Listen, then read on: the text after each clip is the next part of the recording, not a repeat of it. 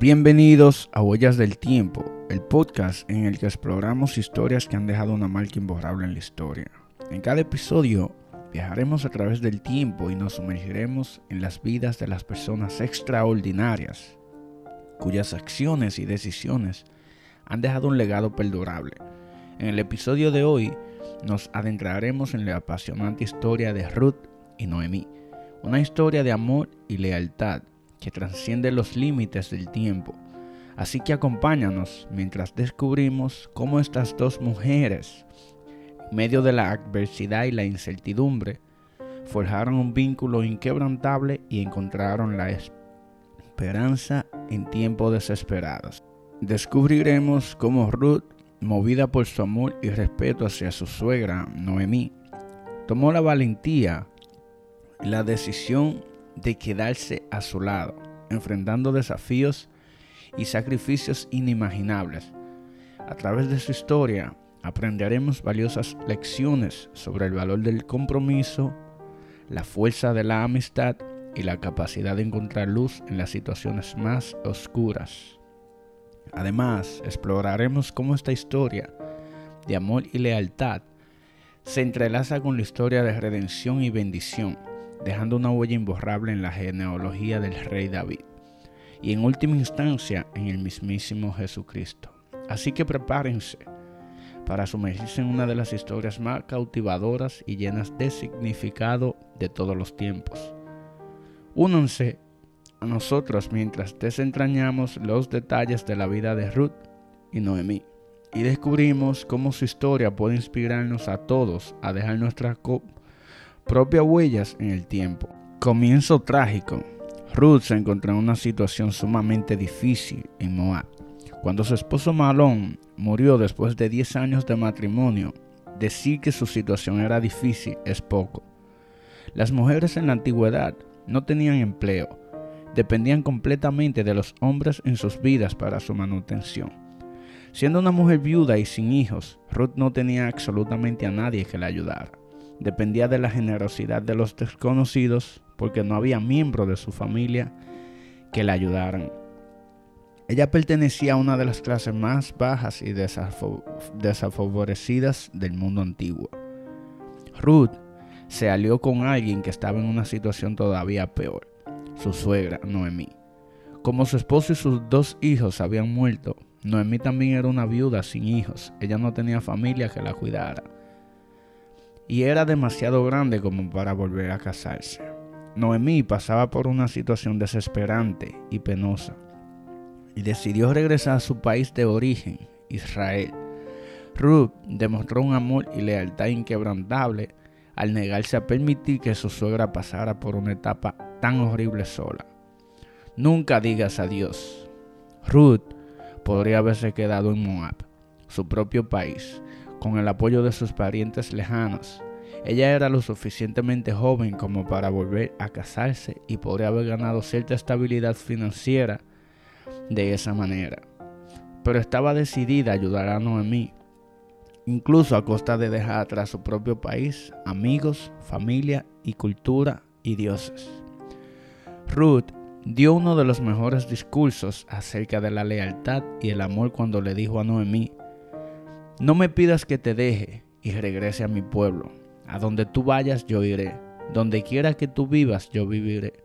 Tu pueblo será mi pueblo y tu Dios será mi Dios. Donde tú mueres, allí moriré y allí me enterrarán. Que el Señor me castigue severamente si permito que algo nos separe. Una vida paupérrima. Ruth y Noemí se dirigieron a Belén, la ciudad natal de Noemí en Israel. Llegaron durante el inicio de la cosecha de cebada. Como viudas en una situación de pobreza extrema, dependían de la generosidad de los demás para obtener alimentos. Ruth se encargaba de recoger las espigas de cebada dejadas atrás por los cosechadores.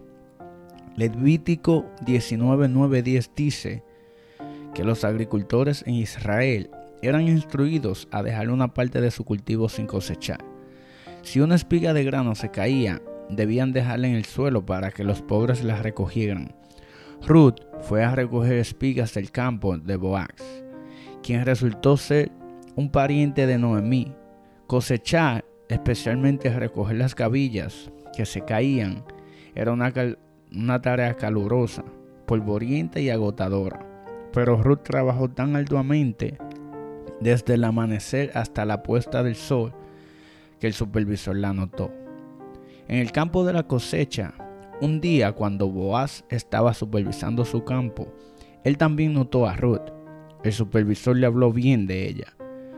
Boaz trató a Ruth con una amabilidad extraordinaria. Él le aseguró que estaría a salvo. Le permitió beber agua del pozo que usaban sus trabajadores. Le dio comida para almorzar. Le permitió juntar espigas aún entre las gavillas, e incluso instruyó a sus trabajadores que se dejaran caer espigas a propósito para que ellas las recogieran. Boaz hizo todo esto porque había oído hablar de ella, de la devoción y la lealtad de Ruth hacia Noemí. A través del laudo trabajo de Ruth y la generosidad de Boaz, ella pudo traer a casa una cesta llena de cebada comida más que suficiente para varios días. Boaz era el guardián redentor de Noemí, un término legal para quien estaba obligado a cuidar a un pariente en serias dificultades. La costumbre requería que un guardián redentor asumiera la responsabilidad de casarse con una viuda sin hijos, garantizando así que el apellido de la familia continuara. Noemí sabía que Ruth estaría mejor cuidada si se casaba. Por esto le sugirió que Ruth se ofreciera como esposa de Boaz. Debido a que Boaz era el reconocido guardián redentor de la familia de Elimelech, el difunto esposo de Noemí y suegro de Ruth, Ruth podía apelar legítimamente a él, pidiéndole que se casara con ella a fin de saber guardar el nombre de la familia. Noemí le dijo a Ruth cómo presentar su propuesta de matrimonio a Boaz.